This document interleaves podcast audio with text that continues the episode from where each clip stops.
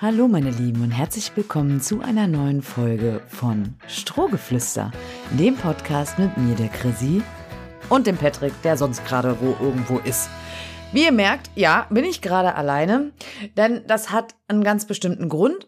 Ich habe nämlich den Patrick eigentlich losgeschickt, für unsere nächste Folge ein Interview zu führen zum Thema Zucht, das erste eigene Fohlen, die Gedanken dahinter, vielleicht auch die Ängste dahinter und hatte ihn halt eigentlich wie immer gebeten, das Interview kurz und knapp zu halten. Ja, der Patrick wäre nicht der Patrick, wenn das vielleicht jetzt nicht unbedingt so funktioniert hätte.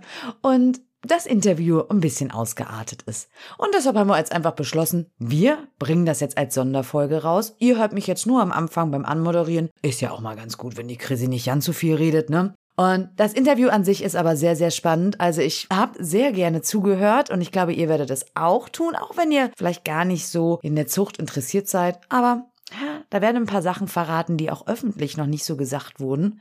Mit wem redet der Patrick da? Ich glaube, der ein oder andere hat die zwei schon mal im Bereich Social Media gesehen. Also, ich wünsche euch ganz, ganz viel Spaß. Ich hatte viel Spaß beim Hören und ich rede jetzt auch gar nicht viel weiter. Let's start! Ich bin heute zu Gast bei Bea und Debbie und das aus einem bestimmten Grund, denn ich kann mich noch daran erinnern, als Ipa ihr erstes Fohlen bekommen hat, da war ich ein mentales Wrack, weil aus dem eigenen Herzenspferd das erste Fohlen, das ist schon was Besonderes. Und für unsere Podcast-Zuhörer Retz, die euch noch nicht kennen, äh, auf Social Media gibt's Beatrice Mary und Debbie Schneider. Und da könnt ihr den fertigen Alltag der beiden verfolgen. Und ihr könnt mal kurz erzählen, was sind denn für Stuten tragend bei euch? Erstmal, wie heißen die? Also wir haben einmal die Q und dann die Lanea. Die Q, da kann Bea wahrscheinlich ein bisschen mehr erzählen. Das ist nämlich ihr Pferd. Und die Lanea, die gehört uns beiden zusammen. Und die haben wir schon tragend gekauft. Das heißt, da hatten wir nicht ganz so viel Mitspracherecht beim Ball des Hengstes. Aber er gefällt uns sehr gut. Der heißt Olivier und ich glaube, das ist auch sein erstes Jahr jetzt im Deckeinsatz. Das ist ein KWPN-Hengst, ein Niederländer. Und die Videos von ihm haben uns tatsächlich sehr gut gefallen. Mhm. Und ja, genau, also da sind wir richtig gespannt. Die Lanea ist auch eine ganz, ganz schicke, eine schwarze mit weißer Blässe und weißen Beinen und mit einem schwarzen Hengst dazu hoffen wir ja, dass da auch wieder ein kleiner Rapper rauskommt. Ja, jetzt habt ihr gerade extra nochmal recherchiert, was, was Lanea für eine Abstammung hat. Habt ihr die euch jetzt gemerkt oder soll jetzt ich hat, jetzt erzählen? Jetzt hat er uns verraten. Wie gemein ist das denn? Wir haben nämlich tatsächlich schon angefangen, diesen Podcast aufzunehmen und haben dann festgestellt, dass es ziemlich peinlich ist, wenn man die Abstammung der Mäuse nicht so gut kennt und haben nochmal nachgeguckt. Also die Lanea ist eine Glamourdale Jazz-Stute. Mhm. Und die Q, das ist ja nun mein Herzenspferd, meine erste Stute, mit der ich auch so ein bisschen in Turniersport so richtig einsteigen konnte, mhm. die ja leider verletzt war. Und da hatten wir schon im letzten Jahr drüber nachgedacht, lässt man sie decken, weil die Verletzung an sich nichts jetzt äh, hat, nicht war nichts war, genau, war nicht zuchtrelevant. Und da habe ich mich dagegen entschieden, weil es hieß, sie ist schnell wieder fit und wie es dann halt so ist, wenn man das Leben plant, dann ist doch immer alles wieder anders und dann haben wir sie wieder antrainiert und sie ist Gott sei Dank auch bisher fit geblieben. Und dennoch habe ich gesagt, so ein kleines Fohlen aus der bunten Q, eine sehr bunte Fuchsstute, das wäre schon toll. Und da ist eigentlich tatsächlich auch so ein bisschen das eigentlich erst entstanden, die Idee, ähm, selber einmal zu züchten weil ich eine gute Bekannte habe, die mit der Zucht auch so ein bisschen ähm, ja, die doch schon gut Ahnung hat und auch mhm. schon gute Fohlen verkauft hat. Und die meinte, ich hätte den perfekten Hengst für dich, für diese Stute. Lass es uns probieren. Und ich dachte mir so, okay, let's go. Und ich wette, in dem Fragebogen, den du ihr vorher für die Hengste geschickt hast, stand ganz oben, Buntfuchs. Nein, tatsächlich nicht. Also ich habe gesagt, ich möchte dieses Fohlen sehr gern behalten und demnach wäre schön, wenn es so ein bisschen Bewegungsqualität hat. Und die Q ist ein tolles Pferd, auch ein tolles Einsteigerpferd für mich gewesen, aber ähm, doch schon so ein bisschen limitiert, auch in den Grundgangarten. Man kann viel rausreiten, aber wenn man jetzt einfach gar nichts macht, nur drauf sitzt, dann könnte man, ja, dann ist das nicht ganz so spektakulär, wie man sich das vorstellt. Sie können einfach so ein bisschen mehr Rittigkeit mitbringen, ein bisschen mehr Elastizität und ähm, definitiv mehr Schritt. Sie hat sehr, sehr, sehr wenig Schritt, so dass ich gesagt habe, ich hätte einfach gerne ein elastischeres Pferd ähm, mit einem besseren Schritt und den Rest, den kriegen wir dann auch in der Ausbildung hin. Okay. Aber das waren so tatsächlich so die Haupt, das Hauptaugenmerk. Für mich von außen betrachtet ist Q ein sehr solides Pferd, mit dem man im ländlichen Bereich, glaube ich, so ziemlich alles begleistern kann, was man möchte. Dass das jetzt nicht zu 100 Prozent dein Anspruch ist, dass du da vielleicht noch eine Nummer weiter möchtest, das ist ja auch vollkommen okay für das Fohlen betreffend.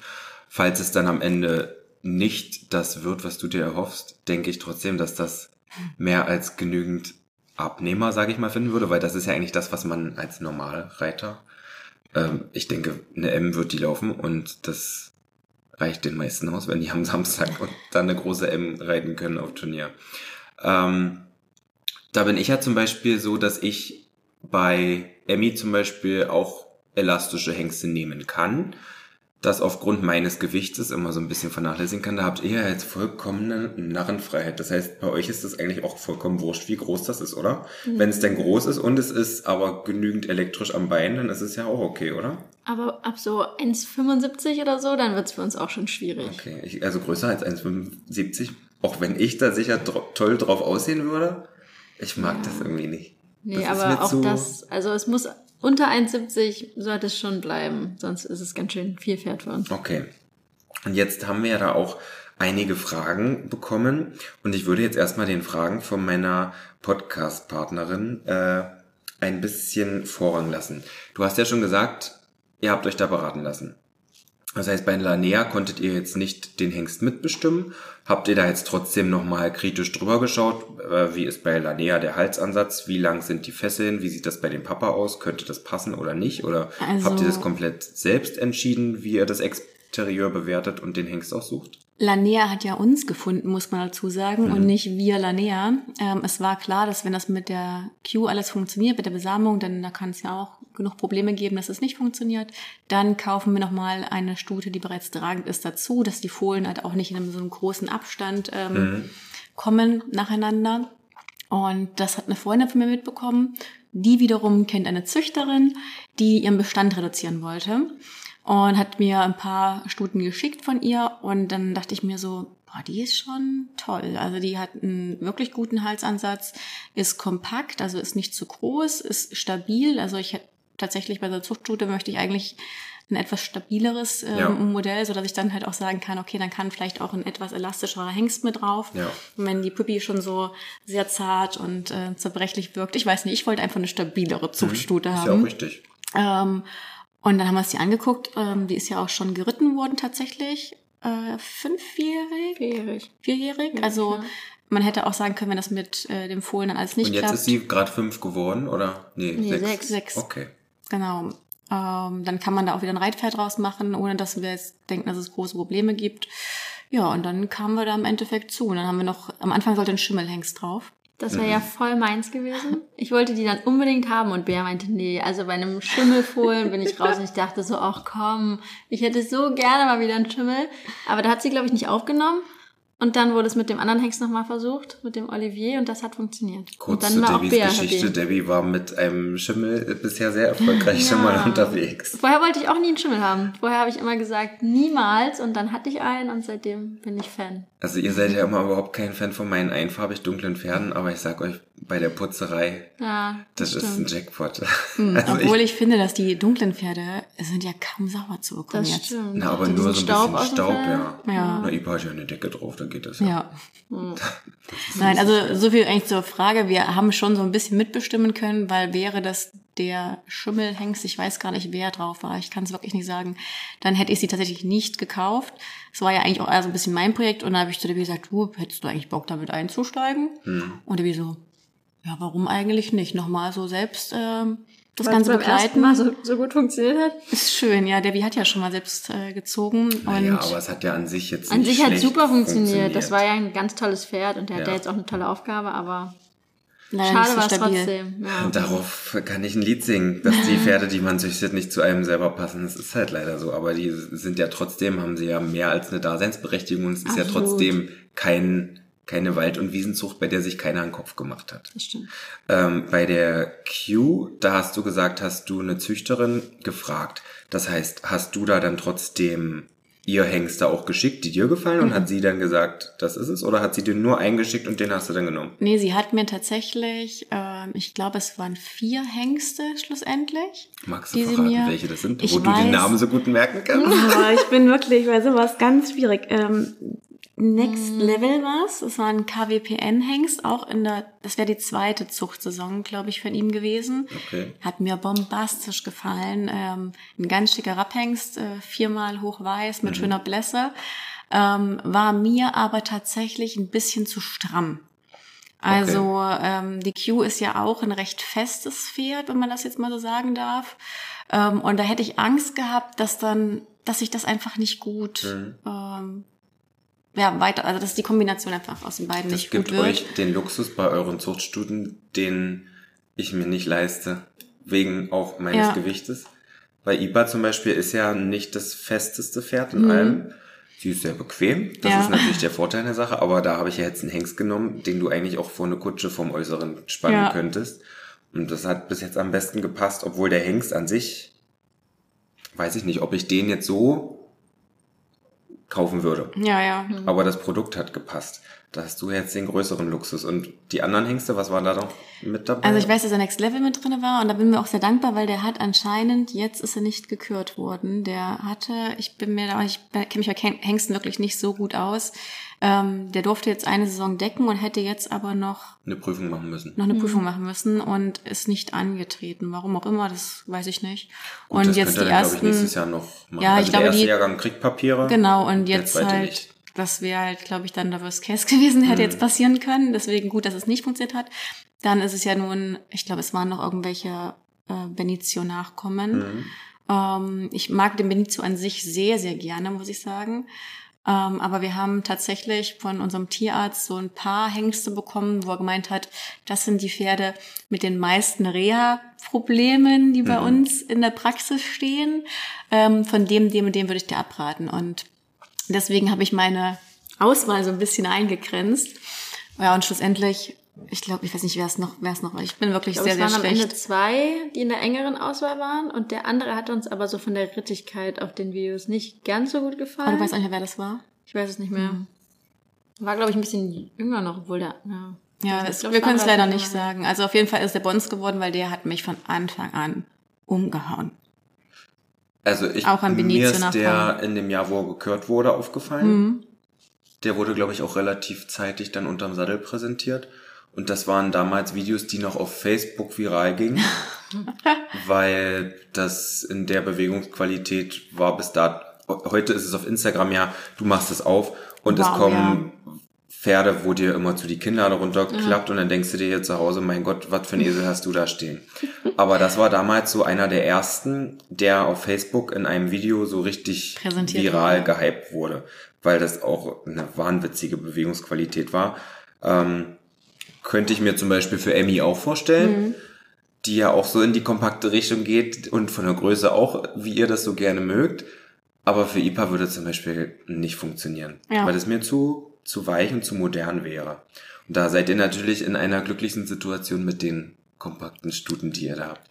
Wie habt ihr das jetzt geplant? Haben die jetzt eine andere Box oder wie, wie macht ihr das jetzt logistisch? Also aktuell stehen sie ganz normal noch in ihren Boxen. Die sind auch kameraüberwacht. Das heißt, wir gucken immer schon mal so ein bisschen nach dem Verhalten Mhm. in der Nacht. Wie oft liegen sie? Wie lange liegen sie? Damit man einfach so ein Gefühl dafür bekommt, okay, wann ändert sich auch was im Verhalten? Und wenn die Fohlen aus der Welt sind, also sie werden in den Boxen auch noch ihre Fohlen bekommen, jedenfalls Q, weil dann ja müssen wir einfach gucken, ob sie dann schon draußen steht, denn wir haben ja zwei offene Stallboxen. Hm. Und der Plan ist, dass sobald die Fohlen der Welt sind, bleiben die Stuten halt mit ihren Fohlen dann draußen. Und habt ihr schon nach dem Euter geguckt? Da ist noch gar nichts zu sehen. Da ist noch gar nichts zu sehen, okay. Also ganz klein. Aber bei Emmy ging das jetzt relativ zügig. Ich habe ja geguckt, nachdem ich dein Video gesehen habe. Ja, und das sieht nur aus wie hast- bei Missy, ja. Ja, und da war so eine kleine Beule davor und ich dachte mir so, das sieht immer so aus bei der Q. Immer. Ja, bei Emmys ersten Fohlen, die hat sehr, sehr zeitig aufgeäutert und war dann da auch sehr druckempfindlich und es war auch heiß. Also das war fast so ein bisschen wie eine Milchstau? Entzündung. Nee, ähm, weil der Milchstau, der ist ja dann eigentlich erst, wenn du Wenn's absetzt. losgeht. Hm. Ach so, wenn du absetzt. Naja, wenn die Milch Ach nach so, wenn die Milch nicht mehr weg kann, Ja, ja. ja, okay. Und im letzten Stück ist es dann so, dass die Zitzen quasi nach unten rutschen, so dass die Fohlen auch wirklich was zum Saugen hätten. Hm. war bei IBAs letzten Fohlen auch ganz toll geplant und am Ende war die Zitze erst unten, als das Fohlen da war. Also das ist bei jeder Geburt anders. Ja. Es gibt halt viele Anzeichen, die du beachten musst, wenn das erste oder die darauf hinweisen können, dass das erste Fohlen kommt. Meine Tierärztin und ich, wir züchten ja meistens im gleichen Jahr und dann ist es unser Ritual, dass wir uns schöne Schneckenfotos schicken. Weil die Scheide der Stute, die zieht sich dann auch durchaus in die Länge und schwillt so ein bisschen an und klappt dann auch so ein bisschen auf schon. Und das ganze Bindegewebe, gerade bei den festen Stuten, wirst du das dann merken, das ist dann, da denkst du dir auch, Mensch, jetzt ist Q so weich, wie, sie- wie ich sie immer gerne hätte. Das ist dann wie Wackelpudding am Ende. Okay, na, ich verfolge das ja schon die letzten Jahre bei dir und äh, habe ja aber schon gesehen, dass du da hinten mal so einen Finger Ja. drauf dippst und mal guckst. Habt ihr schon Ähm, pH-Teststreifen gekauft? nee, aber du hast ja auch letzten Jahre gesagt, dass das nicht so richtig funktioniert hat, oder? Doch.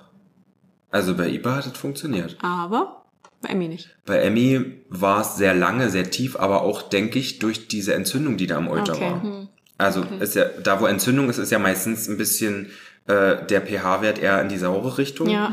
Und deswegen denke ich, dass das bei ihr bei Wawa nicht so richtig funktioniert hat. Okay. In, den, in dem Jahr davor. Bei den beiden Trächtigkeiten davor hatte es funktioniert. Aber sobald du diese Messstreifen hast, ist für dich dann halt schon eine Veränderung um 0,1 ein Alarmsignal und du machst dich tierisch fertig, obwohl es noch gar keinen Grund gibt. Okay, dann machen wir das also erst ganz kurz davor, Hm. dass wir uns nicht so Ich hoffe, wir bleiben entspannt. Aktuell sind wir noch sehr cool. Sehr Ja. cool. Ja, wartet mal ab, bis das Euter da ist und bis die erste Senkwehe kommt. Wann kann man denn damit rechnen? Ab wann geht's denn? Bei Emmy war das durchaus schon mal zu dem Zeitpunkt, wo Q jetzt ist. Ah, okay. Dieses Mal habe ich bei Emmy, sie hat jetzt eigentlich noch 20 Tage Hm. und ich habe eigentlich schon Puffer draufgerechnet, weil sie ja bis jetzt immer zu spät war. Ähm, bisher habe ich erst eine Senkwehe, aber auch nur eine leichte beobachtet. Das heißt, die ist dann wie eine Kolik, wie eine leichte. Hm. Die flehmen, die kugeln sich, die gucken zum Bauch, die treten zum Bauch, der Schweif steht nicht still. Okay. Du merkst dann halt richtig, um, du möchtest es, möchtest die Bauchschmerzen dann am liebsten abnehmen. Mhm. Und spätestens, wenn das der Fall ist, dann, dann, du kannst nicht unaufgeregt sein. Das geht nicht. Das Ich funktioniert versuche nicht. immer so cool zu sein und dann bin ich eigentlich ein kleines Nervenbündel. Das stimmt. Ich Obwohl ich auch. eigentlich immer, ich bin eigentlich immer sehr entspannt. Ja, ich bin du bist super bei allem entspannt. Ja, ich bin da. Du hast aber auch die Nachtschichten nicht.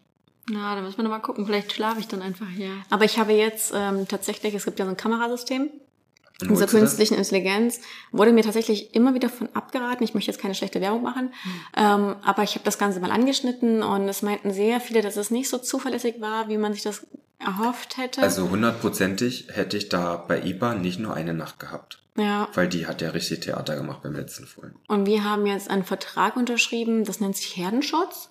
Ah Unbezahlte ja, das hab Werbung, ich ich bezahle das leider selber. Ähm, das ist ein Kamerasystem, also das schicken die dir. Und da sitzen welche im Schichtsystem. Und dann sitzen welche im Schichtsystem, von 23 bis 5 Uhr hast du dann wenigstens deine Pause. Und dann rufen die dich an, ist sobald das es losgeht. utopisch teuer oder geht das? Nee, es sind 10 Euro am Tag. Also ich ist kann das dann okay. quasi auch buchen, nur für die finalen Tage. Ja, du musst aber jetzt schon mal den Vertrag angeben, ab wann du starten Das möchtest. doch jetzt noch nicht. Ja, aber ich muss das ja auch angeben. Ich habe ja Q, wir haben jetzt ja 340 Tage. Da bin ich ja, da bin ich ja 1200 Euro los dann am Ende.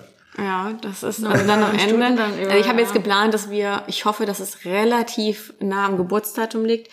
Ich habe 14 Tage vor Geburtstermin jetzt erstmal das Ganze und hoffe nicht, dass die zwei Monate länger irgendwie, weil dann wird's richtig teuer. Zwei Monate. Naja, wer weiß, bei unserem Glück bleibt es noch ein Jahr drinnen. Das kommt da gar nicht raus, weil es zu groß ist. Nee, also ich hoffe, dass es schon, bei Q denke ich tatsächlich, ich habe das irgendwie im Urin, dass die sich mega viel Zeit lässt. Und bei Lanea glaube ich tatsächlich, dass es eigentlich fast einen Ticken früher kommt. Ist so ein Bauchgefühl. Keine Ahnung, ob das stimmt. Na, wir gucken mal. Ähm, es war ja auch gefragt, ich würde jetzt mal, Chrissys Fragen habe ich jetzt hier schon mit eingebaut so ein bisschen, würde jetzt mal auf die Fragen kommen, die uns die Follower gestellt haben. Da nehme ich auch mal mein Handy. Ich habe ja auch einige bekommen. Hol auch mal dein Handy. Und hier ist eine, die ich bei euch schon sehe, was ich ganz gut finde, ähm, was die passende Haltungsform für werdende Mütter und für das Fohlen ist. Und da muss ich sagen, habe ich beim, beim ersten Fohlen hatten wir das noch nicht, aber das kam auch erst im April.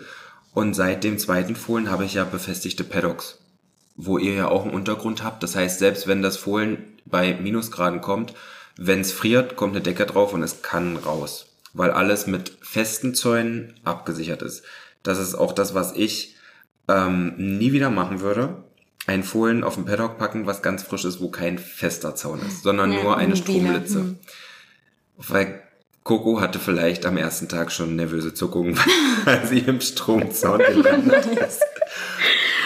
Und bei Coco war es auch so, dass ich, äh, dass Ipa total unruhig war und sie wollte nicht in der Box schlafen. Und dachte ich, oh Patrick, du machst dich wahnsinnig. Jetzt lässt er einfach die Tür auf, die wird schon das Fohlen drin kriegen. Scheiße was. Das Fohlen kam draußen zur Welt. Ich habe es nicht genau gesehen, sprich, ich war dann irgendwie eine Stunde zu spät. Es war alles erledigt und das Fohlen war draußen und irgendwo waren irgendwelche Litzen auf dem Boden und so richtig schön laut geknackt die ganze Zeit. Nein. Das war der Worst Case. Auch das allererste, wunderschön, das allererste nach der Geburt erstmal einen schönen Stromschlag. Ich meine, irgendwann müssen sie es ja lernen, aber es Ja, wäre vielleicht, nicht schön. direkt ja. nach der Geburt. Das Aufstallen, das würde ich wirklich wärmstens empfehlen, wenn man es Ja. dann irgendwie überwachen möchte. Wenn man das in der Herde machen möchte, dann feel free. Ich mach das nicht. Also ich habe tatsächlich eine sehr böse Nachricht, ich glaube, es war bei YouTube ähm, erhalten, wo es genau um das Thema ging, wie hält man Zuchtstuten. Und da ging es darum, äh, warum ich nicht äh, die Stuten in einen Aufzuchtstall stellen würde. Wo ich ihr gesagt habe, du, ähm, die sind an unsere Situation hier gewöhnt. Das heißt, die haben ihre feste Herde, die haben ihre festen Rituale. Pferde sind nun mal ähm, kleine Monks, sage ich immer. Sprich, die tun sich mit Wechseln unglaublich schwer. Und ich wüsste jetzt nicht, warum ich in der Trächtigkeit meine Stute aus der Hand geben soll, Ja. wo ich eigentlich die Fütterung äh, überwachen möchte, wo ich sehen möchte, wie sind die Hufe. Ich möchte sehen, wie ist die Pflege, wie verhält sich die Stute, um auch zu sehen, okay, kann man nächstes Jahr vielleicht nochmal besamen oder hat sie sich mit der Gesamtsituation überhaupt nicht arrangieren können. Ähm, das sind so Dinge, wo ich sage, warum soll ich die denn aus der Hand geben? Und wir haben eine Situation hier geschaffen mit dem äh, Außenpaddocks, mit diesen ja, zwei Boxen, die wir da noch integriert haben, dass ähm, die Pferde rein rausgehen können, die haben einen Unterstand, die haben die ganze Zeit Heu und sobald die Fohlen auf der Welt sind, machen wir bei uns noch einen Durchgang zum Reitplatz, der direkt neben dem Paddock ist und dann können die da draußen äh, rennen, so viel sie wollen, auch wenn die Koppelsaison noch nicht eröffnet ist, weil die kommen ja, relativ früh, das heißt, da ist noch kein Gras in der Zeit, jedenfalls bei uns nicht, wir haben keine Winterkoppel und dann können die hier aber äh, rennen, wenn sie wollen und wenn sie nicht wollen, dann stehen sie halt an der Heuraufe. Was noch ein Vorteil ist, und da komme ich gleich noch auf die nächste Frage, die da war. Ihr könnt natürlich, oder ihr seid der Q auch noch eine ganze Weile geritten. Ja. Und ähm, das war auch eine Frage, wie lange seid ihr die Stuten geritten und wann habt ihr aufgehört damit? Also Ja, Lanea haben wir eigentlich gar nicht wirklich geritten. Mit der haben wir dann erstmal so ein bisschen Bodenarbeit. Wir haben die wieder so ein bisschen longiert, dass sie einfach ja, Schwangerschaftsgymnastik macht und nicht nur rumsteht. Wir haben uns auch mal drüber gelegt, aber wir haben nicht wieder richtig angefangen mit im Reiten. Schritt sind wir auch schon mal. Ja, das stimmt. Ja. Und QB bis zum sechsten Monat.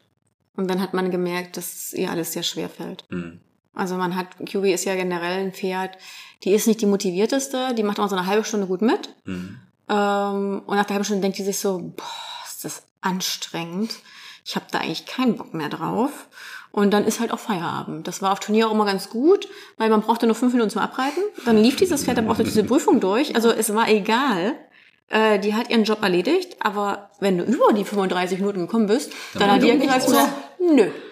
Also du kannst mich gerne nur fünf Minuten abreiten, finde ich gut, aber 45 Minuten reiten, mach alleine. Nicht mit mir. Und ähm, diese Einstellung hat sie dann irgendwann entwickelt, äh, tatsächlich auch vorher, also vor den 35 Minuten, wo sie ihr Soll erfüllt hat. Und da hat man schon gemerkt, boah, die tut sich so schwer in der Biegung. Ähm, die war nur noch so auf der Vorhand so ein bisschen. Also es war halt schon alles, wo man sagte, das ist alles so aufwendig. Hm. Und dann haben wir gesagt, komm, dann bummeln wir noch ein bisschen ins Gelände, dann bin ich wieder auch allein noch ins Gelände raus und dann war halt irgendwann Feierabend. Also bei uns war das tatsächlich bei jedem Fohlen anders, was da im Bauch war.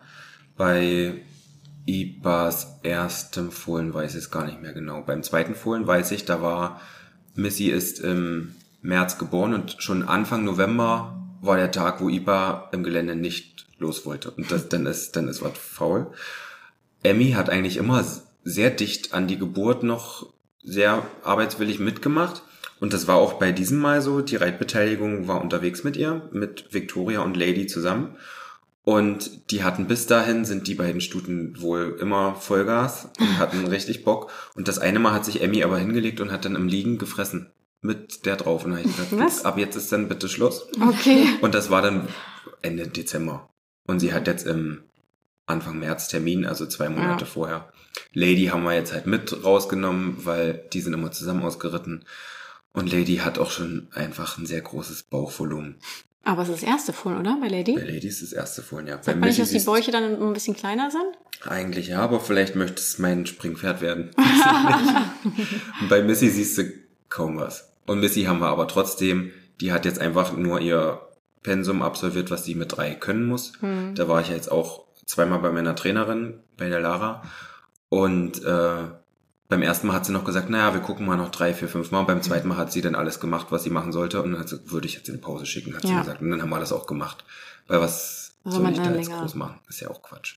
Aber wenn wir nochmal auf die Fragen zurückgehen, äh, meine Community ist ja tatsächlich sehr wissbegierig, was ich mal sehr schön finde, weil das ja genauso mein Ding ist. Mhm. Ähm, und es kamen jetzt doch relativ viele Fragen. Einmal so, mit welchen Kosten muss man rechnen?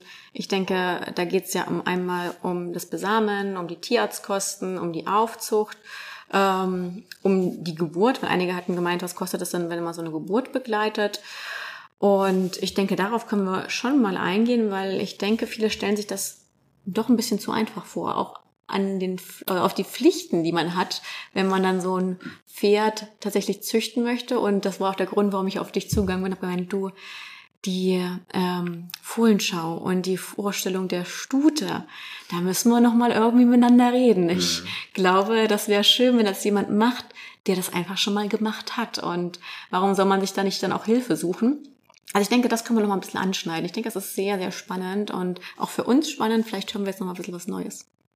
Da weiß ich jetzt zum Beispiel nicht, ähm, also die Kosten, die jetzt zum Beispiel mit der Eintragung und so einhergehen, die sind bei mir im Verband eigentlich relativ günstig. Ich bin im Verband Brandenburg-Anhalt. Das Mhm. ist das deutsche Sportpferd, was ich züchte.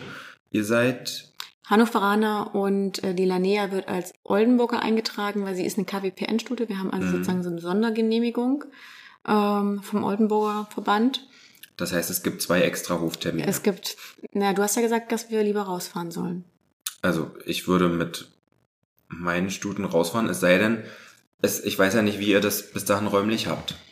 Wenn Mhm. die, wenn natürlich der neue Reitplatz fertig ist und die Stuten waren da noch nie, Ja. dann könnt ihr da auch Blumenkübel aufstellen und einen Roll-Up-Banner, wo sie gucken können. Die Tio interessiert gar nichts. Das muss ich noch mal kurz einwerfen.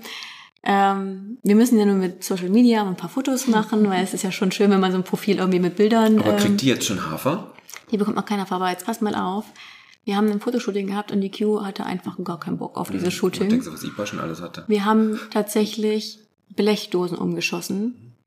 Und dieses Pferd bewegte sich keinen Zentimeter. So ein, nicht mal so ein. Mini-Ohrenspiel, wo wir denken, die interessiert einfach manchmal gar nichts. Die sind so stumpf hin und wieder, ähm, dass es schon echt spannend ist. Und natürlich wäre es schön, weil die Q ist ja nun keine eingetragene Zuchtschule, das war ja so nie geplant und muss ja auch bewertet werden, wenn sie da halt nicht die Beine hängen lässt, wie sie das manchmal zu Hause macht, sondern vielleicht in einer anderen Umgebung ein bisschen mehr an ist.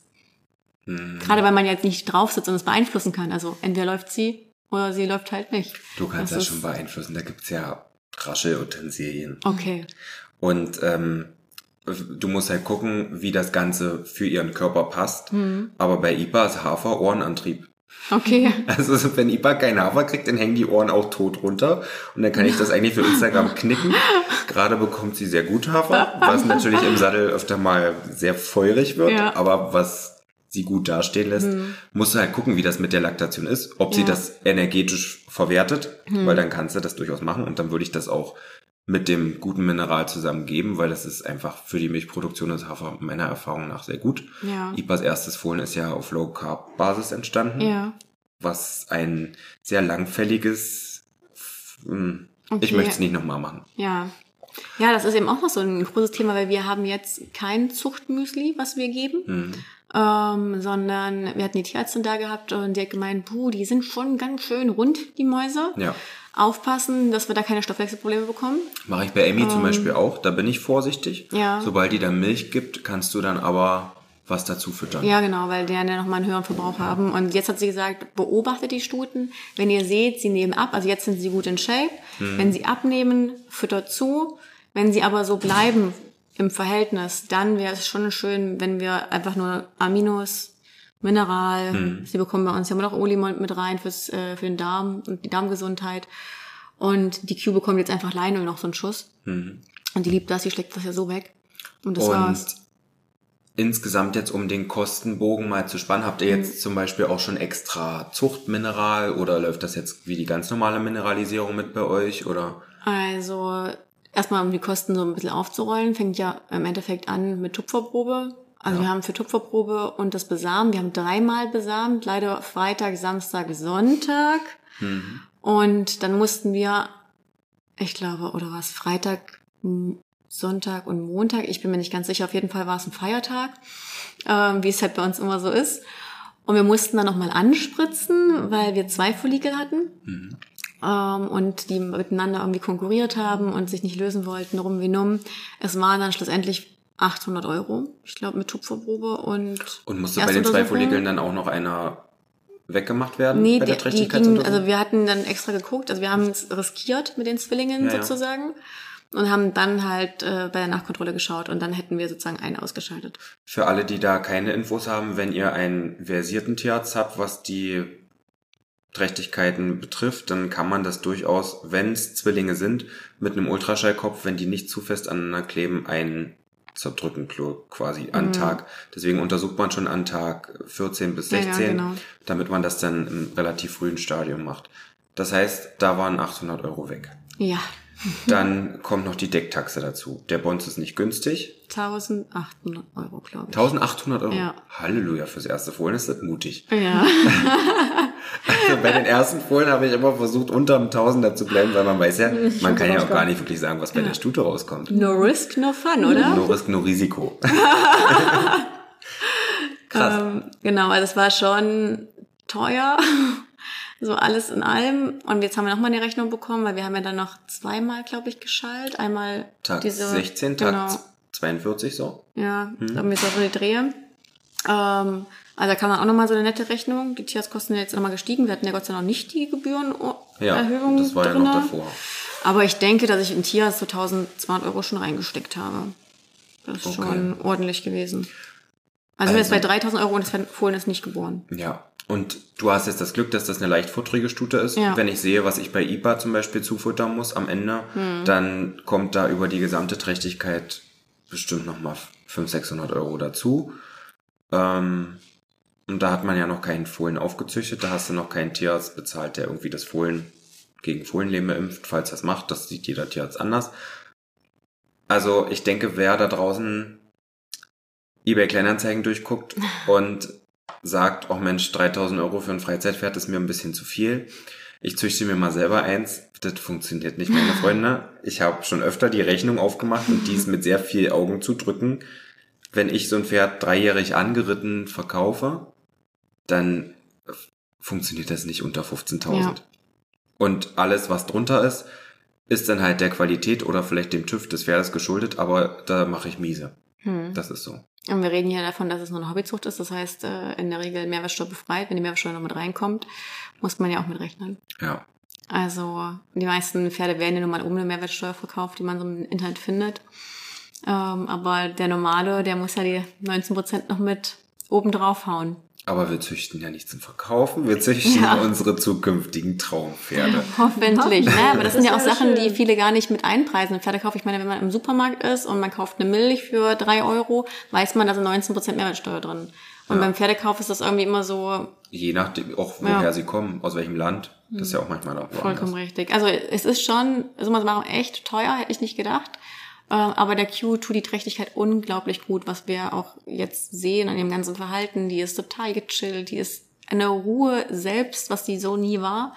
Und deswegen haben wir auch gesagt, wenn das alles gut gehen sollte, dann wird sie auch nochmal besamt im nächsten Jahr. Also in diesem Jahr, oh Gott, wir haben schon 2023. Und hast du da schon Hengst auf der Liste, oder? Also wenn das vorhin gut wird, würde ich den Bons tatsächlich nochmal nehmen. Okay. Dann, also, Also das habe ich ja bei Emmys ersten Fohlen auch gemacht. Mhm. Das kam, also sicherlich war die Farbe am Ende gleich, aber das waren vollkommen Fohlen unterschiedliche ganz, Pferde. ja, ja. Komplett anders. Also sonst müsste ich tatsächlich die Steffi nochmal fragen, die ja für mich so die Erstauswahl getroffen Mhm. hat. Ähm, aber der Bons gefällt mir einfach von allem sehr gut. Der ist ja schon ein Pferd. Ich, das ist ein saugutes Pferd. Das, da muss man uns gar nicht streiten. Ich will Ja. gar nicht, dass das falsch verstanden wird. Aber es gibt ja schon Pferde, die sind noch spektakulärer. Und bei ihm hat mich diese Ausstrahlung der Rittigkeit so fasziniert. Mhm. Ich finde, er wirkt unglaublich rittig. Ob das nun, wenn man drauf sitzt, wirklich so ist, steht auf einem Blatt Papier, aber ich fand, oder wir haben beide empfunden, dass der unglaublich rittig Und durftet wirkt. ihr jetzt mal hinfahren? Da hattest Leider ja nicht. gemeint, Wir haben wolltest, eine aber- Anfrage gestellt und haben nie eine Reaktion gehabt. Okay. Weiß nicht, warum die, ich glaube, sie heißt auch Beatrix, nicht geantwortet hat. Ähm, super schade. Ich hätte auch meiner Community den Hengst super gern mal präsentiert, weil ich glaube, es ist schon ein toller, aber hat nicht funktioniert. Und ähm, bei Lanea wollt ihr da danach dann auch weiter züchten oder das hängt jetzt von Qs Fohlen auch ab oder möchtest du die erstmal reiten, falls Hildegard bis dahin noch krank ist oder was? äh, Sie hat ist ja schon fast auskuriert jetzt, oder? Also vor allem zum Zeitpunkt, wo das rauskommt wahrscheinlich. Hm, hoffentlich. So Hoffentlich. richtig kann man es noch nicht sagen. In vier Wochen Okay. ist Nachkontrolle. Jetzt wurde sie nochmal angespritzt, also mal gucken. Wir haben schon gesagt, wir besamen einfach dann nächstes Jahr alle. dann vier Stuten. Nee, aber ursprünglich ist es eigentlich schon so geplant gewesen, dass wir das nächstes Jahr einfach Dieses Jahr. machen. Ja, dieses Jahr. Nochmal mal, oder nächste Hm. Zuchtsaison, genau. Weil die Lanea eben auch einfach, die hat so einen Charakter, den könnte man sich nicht schöner vorstellen. Hm. Das ist wirklich auch eine ganz, ganz, ganz tolle Stute. Und da ja die Q nochmal besamt werden soll, wäre das sicherlich von Vorteil, wenn die beiden das einfach wieder gemeinsam meistern. Zwei sind schon schöner, wobei ich dieses Jahr, Donna ist ja so groß von Ipa, die aus dem letzten Jahr. Die macht sich jetzt mit Moni, die ja vier ist, die spielen so süß zusammen. Also es funktioniert auch mit Jungpferden, die ein Jahr älter sind, auch wenn ich dafür oft sehr zerrissen werde. Warum? Ach, das sind immer nur zwei, drei Fake-Profile, die dann, Aber was, was kritisieren die dabei? Also, na, dass sie nicht unter Gleichaltrigen aufwachsen und spielen dürfen. aber auf so einer, ähm, Gemischten Koppel, die spielen ja auch. ich wollte schon sagen, die stehen doch auch von bis Ja, miteinander äh, auf Und der die- Koppel. Und da sagst du doch auch nicht, also du darfst mit dem nicht spielen, weil der ist ein Jahr älter als du. ja. Ich habe Also- gestern, ich fand das ganz interessant, ich habe gestern mich mit meinem Reitschüler unterhalten und der war jetzt zu so einer ja, Podiumsdiskussion von einer, die, ich weiß gar nicht so richtig, wie man das nennt, aber die hat sich sehr viel mit dem Instinkt der Pferde und dem Verhalten der Pferde beschäftigt. Mhm. Und der hatte nur angeschnitten, dass sie meinte, dass es eigentlich eher ein Problem ist, wenn die Fohlen nur unter Gleichaltrigen Mhm. sind, weil man muss sich das eher vorstellen wie bei uns, wie in so einer Erziehung. Gesellschaft. Wenn du halt 15 Zweijährige irgendwo in den Raum steckst, dann wird das auch total schief Ja. gehen. Das funktioniert halt, weil die Erzieher dabei sind. Und deswegen ist es eigentlich, so ist es ja ursprünglich auch, dass die ganze Herde das Fohlen mit erzieht und dem Fohlen sozusagen, ja, so ein bisschen das Verhalten in der Herde auch näher bringt. Und daher soll es gar nicht so gut sein, wenn die einfach nur unter Gleichaltrigen sind und gar keine ja, anderen Pferde damit dabei sind. Also selbst Wawa ist ja jetzt, der hat zwar dann nur die Stuten gehabt, aber mit Magic konnte er zum Beispiel damals auch sehr gut spielen, die war ja nur ein Jahr älter. Und jetzt ist er auch in einer Herde, wo bis vier, Alles was mir ist. eigentlich zu jung ist, Hm. weil ein so ein richtiger Opa wäre schon cool da Ja. zur Erziehung. Aber es funktioniert auch sehr gut und er ist, hätte ich, ich hätte gedacht, er sagen höher, Hm. was ja aber eigentlich sehr gut ist, weil bei uns bei den Stuten hat er dann doch durch das Schnuppern der Rosse und so schon ganz schön Hochwasser gehabt am Ende. Und das ist vollkommen weg. Okay. Also da stehen jetzt auch ähm, die Stuten, die genauso alt sind, mit im, in dem gleichen Stall drin. Und ich hole den ja mal raus zum Füttern. Und das, das schnuppert er nicht, mal, ja. aber es ist nicht so, dass er ausschachtet und da irgendeinen Macker macht. Hm. Von daher hat sich das da eigentlich ganz gut. Und ich muss ja auch sagen, dass die Haltung, die du dort deinen Pferden so ermöglichst, ist ja meine absolute Traumvorstellung. Denn wir werden sehr oft gefragt, wie macht ihr das denn, wenn die Fohlen auf der Welt sind? Und ich kann einfach noch nichts dazu sagen. Denn es ist ja einfach noch so eine Frage, sind es Stute und Hengst, eine Stute, Stute, Hengst und Hengst, etc. Also das hängt noch von so vielen Faktoren auf, auf, ab, ab. Ab. Das hängt noch von so vielen Faktoren ab. Ähm, man kann jetzt aktuell nur in die Glaskugel gucken und sagen, okay, was wäre, wenn? Und meine Traumvorstellung ist natürlich auch, die Mäuse hier zu behalten. Hm. Aber ob das so umsetzbar ist schlussendlich, kann ich jetzt noch gar nicht beantworten. Das funktioniert nur bei zwei Stutfohlen. ja, das, ist funktioniert nur bei zwei. Stutfohlen. Und äh, das wäre natürlich meine Traumvorstellung, obwohl ich mir aus der Q tatsächlich, habe ich mit dem Gedanken schon angefreundet, seitdem ich meinen ersten Wallach jetzt hier seit Ewigkeiten mal wieder da habe, ähm, dass ich schon mich über den kleinen Hengst freuen würde bei der Q. Und ich bin mir auch zu 99 Prozent sicher, dass da ein kleiner Hengst rauskommt. Warum? An was für ein Verhalten machst du das fest? Das ist einfach ein Bauchgefühl tatsächlich. Okay. Das ist nur, also ich habe tatsächlich sehr oft Bauchgefühle, die auch dann stimmen. Das ist bei dummerweise bei Erkrankungen bei unseren Pferden immer so. Ich habe ein Bauchgefühl und äh, das bewahrheitet sich leider zu 100 Prozent bisher. Wenn ich den Riecher habe, es stimmt was nicht, dann ist das auch so. Hm. Und das ist jetzt genau dasselbe. Bei meinen Pferden bin ich da tatsächlich, liege ich oft richtig. Also ich stelle mir bei Q auch einen Hengst sehr typvoll vor. Dadurch, dass sie so kompakt ist. Mhm. Ja, Weil Emmys Hengst war ja auch wie, also schöner hätte ich mir nicht malen können. ja, das glaube ist ich. halt nur noch mal zu klein. Aber mal gucken, vielleicht schießt er noch mal so richtig in die Höhe. Hm, Ich, ich habe schon gesagt, ich kann den nicht verkaufen. Ich muss dann irgendwie Mhm. mit dem, wie Pontus Huos zur Leipziger Messe, auf irgendwelchen riesengroßen Inlineskates durch die Halle fahren. Ich Ja, das ist doch eine Idee. hab das noch nicht so mich Nein, ich würde sagen, die. Aufzucht, also das ist noch was, wo ich wirklich Bauchschmerzen vor habe, weil ich sie halt ungern weit, also es gibt sicherlich ganz, ganz tolle Aufzuchten, aber die sind halt in der Regel ein bisschen weiter weg und ich würde halt einfach schon gerne regelmäßig da sein können. Ich würde gerne meinen Hufschmied dran haben. Ich würde gerne wissen, okay, was kriegen sie zu fressen, damit man das auch einfach so ein bisschen mit unterstützen kann. Du bist da ja auch ein bisschen spezieller, was die Fütterung angeht. Ähm, Ich sicherlich auch. Ich bin sicherlich nicht ganz so versiert in dem Jungpferdeaufzuchtsbereich, Klopf aber auf Holz, ja, noch kein einziger Chip. ja, aber ich, da, habe ich noch so ein bisschen Bauchschmerz, wenn ich einfach aus der Hand gebe und dann sage, okay, mal gucken, was dann in drei Jahren rauskommt. Und du hattest ja eine Umfrage, war da jetzt gar nichts, was hier in der Gegend ist? Äh, ich habe eine Umfrage gehabt und es waren so ein paar Höfe, die für mich aber schlussendlich nicht in Frage kommen. Hm. Also ähm, entweder preisgleich, weil ich es einfach nicht einsehe, 350 Euro zu bezahlen für einen Aufzugplatz. Hm. Das ist mir einfach, muss ich sagen, zu viel, wenn ich überlege, was hier bei uns die Ställe kosten. Das fängt halt bei 350 Euro an. Mhm. Das ist aber ein Vollpensionsstall. Also mit Misten, mit rausbringen, mit Füttern. Und ich möchte eigentlich keinen Stall haben für die Fohlen, die dann nachts in die Box kämen. Ja. Ähm, waren nämlich einige mit dabei, die an sich total schön sind von den Verhältnissen, die auch ein bisschen mehr kosten. Das ist in Ordnung. Aber wenn die äh, Fohlen dann nachts in die Box kommen, ist es für mich einfach ein No-Go. Wenn die dann da, sind ja trotzdem zwölf Stunden. Ja. Und das will ich nicht. Also Wawa hat jetzt im Winter natürlich auch nicht die Laufstall, perfekte ja. Lösung, aber es ist ein Laufstall mit äh, Halbtags-Paddock. Ja.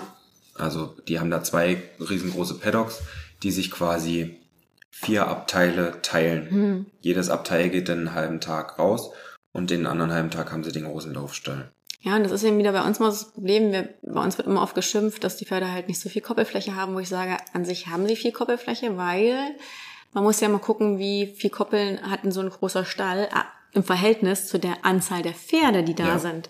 Da wird in der Regel nämlich nicht umgekoppelt etc. Es gibt auch ganz, ganz tolle Beispiele, das darf man jetzt nicht vergessen, aber in der Regel sind die Koppelflächen im Verhältnis der Anzahl der Pferde immer zu wenig.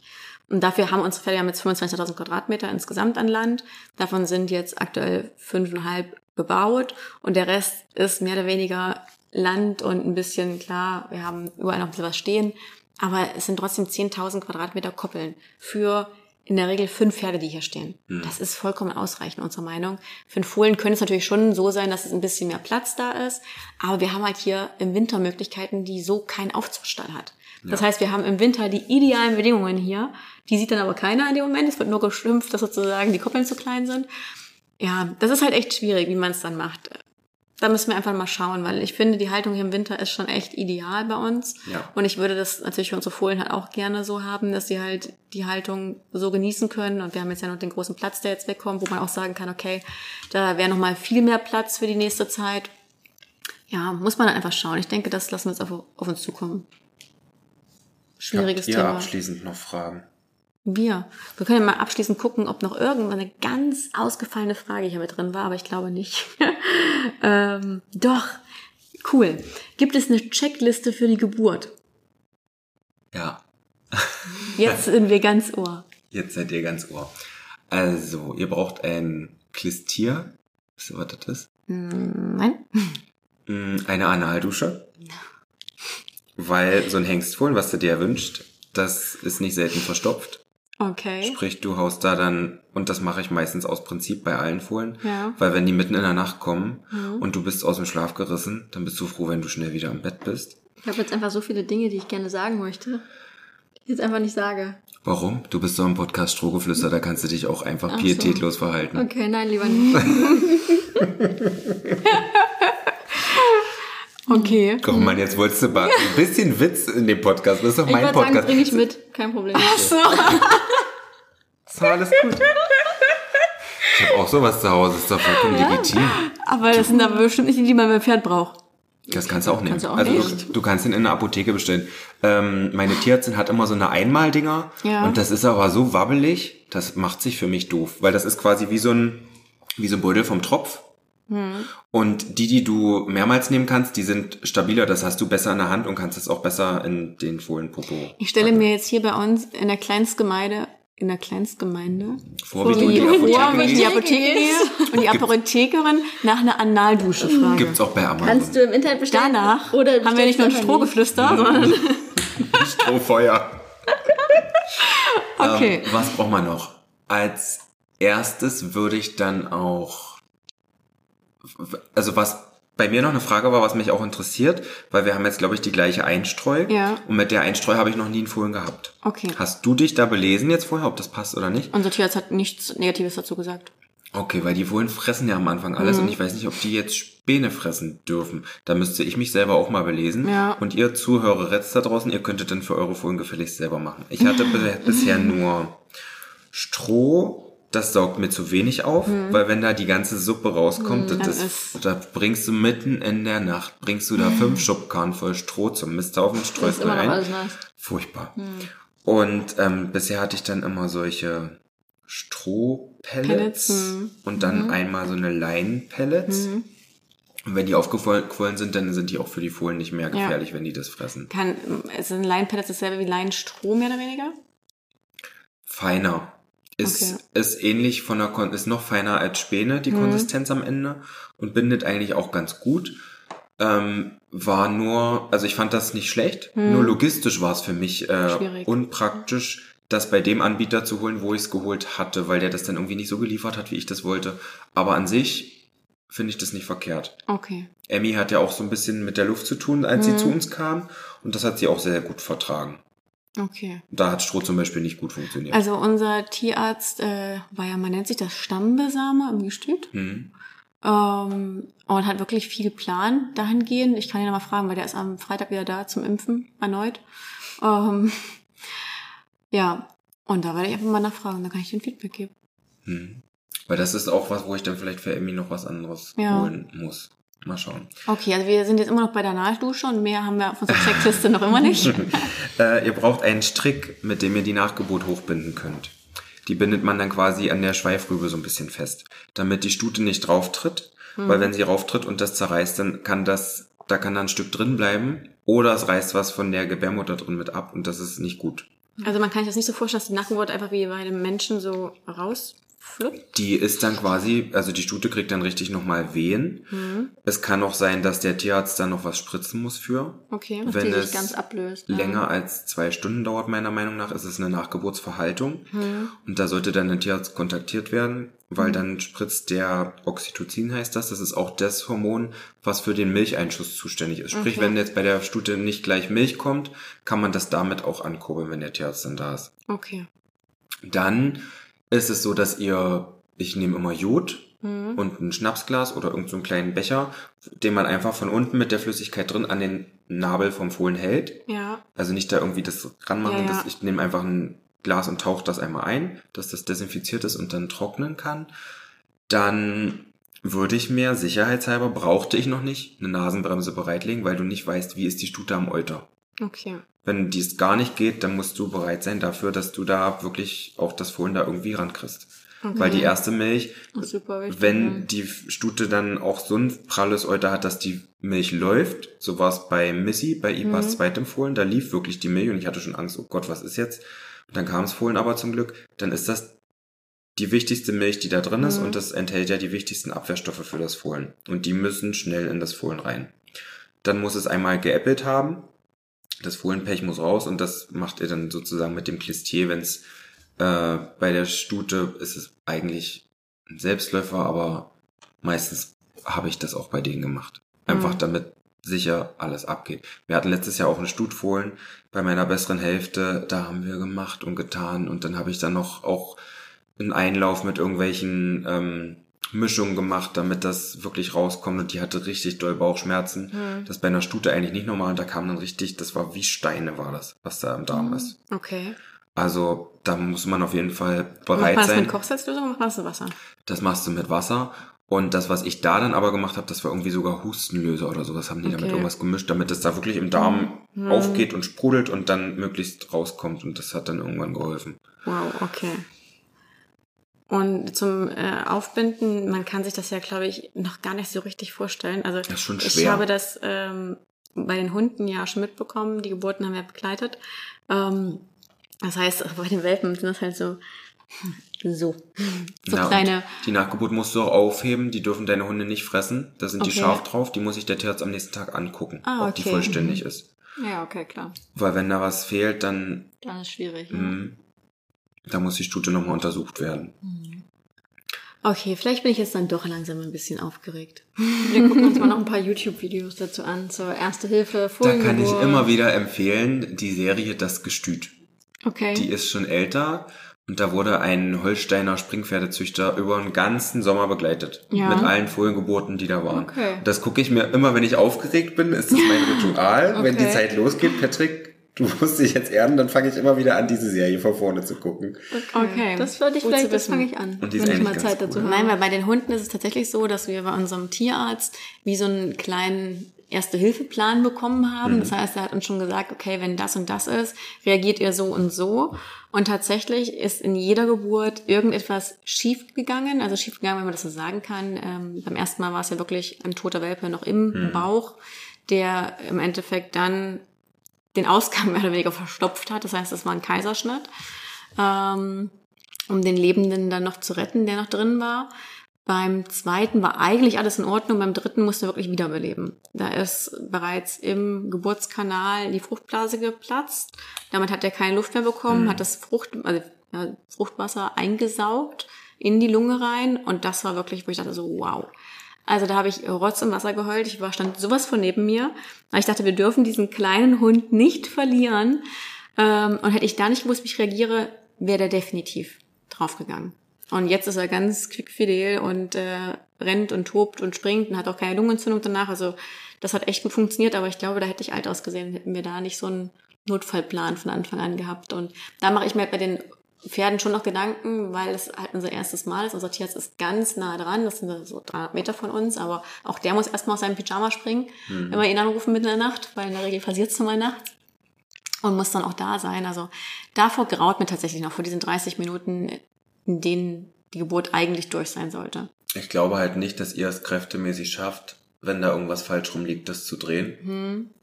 Weil das sind einfach, es, ist, es, es wiegt ja was. Klar. Die Nachgeburt wiegt schon 6, 7, 8 Kilo. Okay. Und das Fohlen wiegt ja auch schon 20, 30, 40 Kilo, wenn es auf die Welt kommt, je nachdem, wie groß das ist. Und das da drin zu drehen, mh. was sinnvoll ist, zusätzlich, oh gut, den- Strick, den er für die Nachgeburt nimmt, den kann man zur Not auch um die Vorderbeine Ja. wickeln zum Ziehen. Also muss es schon so eine Art Fürstrick sein. Ja, ich Aber- hab's eine Nummer dünner. Okay. Das war so ein Strick, den gab's mal dazu zu irgendeinem Pferdespielzeug, was man so aufhängen konnte. Ah, okay, sonst der ist auch, ja. irgendwie genau richtig. Der ist nicht zu dick und nicht zu dünn. Weil das, die, durch diese Anbindestrecke, da ist mir auch schon mal eine Nachgeburt durchgerutscht, weil das, oder es hat nicht am Schweif so richtig gehalten. Ja. Ihr könnt auch den Schweif vorher einflechten, dann könnt ihr das da ein bisschen besser festmachen, Mhm. beziehungsweise dann bleibt auch vielleicht nicht so viel hängen da. Ist ja doch eine, eine Ja. Sauerei einfach. Ähm, und ihr müsst dann auch wirklich, das ist jetzt weniger was, was ihr da haben müsst, aber wenn das Fohlen sucht, dann führe ich das auch mal mit dem Finger, an dem ihr es zuziehen lasst, zur, zum Euter hin. Hm. Und das ist, also manche stellen sich ja richtig prasslich an, richtig dämlich. Das ist bei den Hunden aber auch so. Am Anfang sind die ja so klein, dass die kaum um die Zitze Hm. im Maul bekommen. Und ich kann mir das beim Fohlen schon ganz gut vorstellen. Abschließend noch ganz kurz, ich habe von meinen Abonnenten den Hinweis bekommen, dass ganz viele Fohlen in den ersten Tagen ähm, Lösungen gespritzt bekommen. Ich glaube, es ist Vitamin E und B12 oder sowas. Macht So ihr sowas? so ein Immunstarter Ja. kriegen meine auch. Also Mhm. meine werden nicht gegen Fohlenlähme geimpft, sondern die kriegen so einen Immunstarter. okay. Das machen wir auch. Ja. Hm. Ich glaube, dann haben wir erstmal alles Wichtige. Ist doch ein bisschen länger geworden als die Ist doch ein 15 bisschen Minuten. länger geworden, ja. Debbie wollte eigentlich vor, vor 35 Minuten los. Und Ja. sitzt hier wie gefesselt. Ich gehe gleich. Zehn Minuten habe ich noch. Super. Nein, es war aber einfach sehr spannend und ich glaube, das Thema ist für viele spannend. Und Auch jetzt seid ihr richtig aufgeregt. Ja, ich darf noch nicht, also Debbie, wie gesagt, ist einfach stumpf manchmal. bin stumpf, ja. Also auch wenn die Pferde im Transporter da Theater machen, Ja, ich mir weiter. springt das Herz aus der Brust raus und Debbie ist Das so, ist jetzt aber auch nicht Hildegards Fohlen.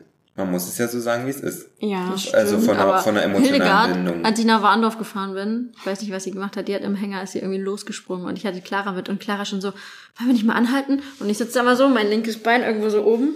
Das darf man eigentlich erzählen. Und so Automatik und fahre und denke mir so, nö, ist wieder ruhig, passt schon.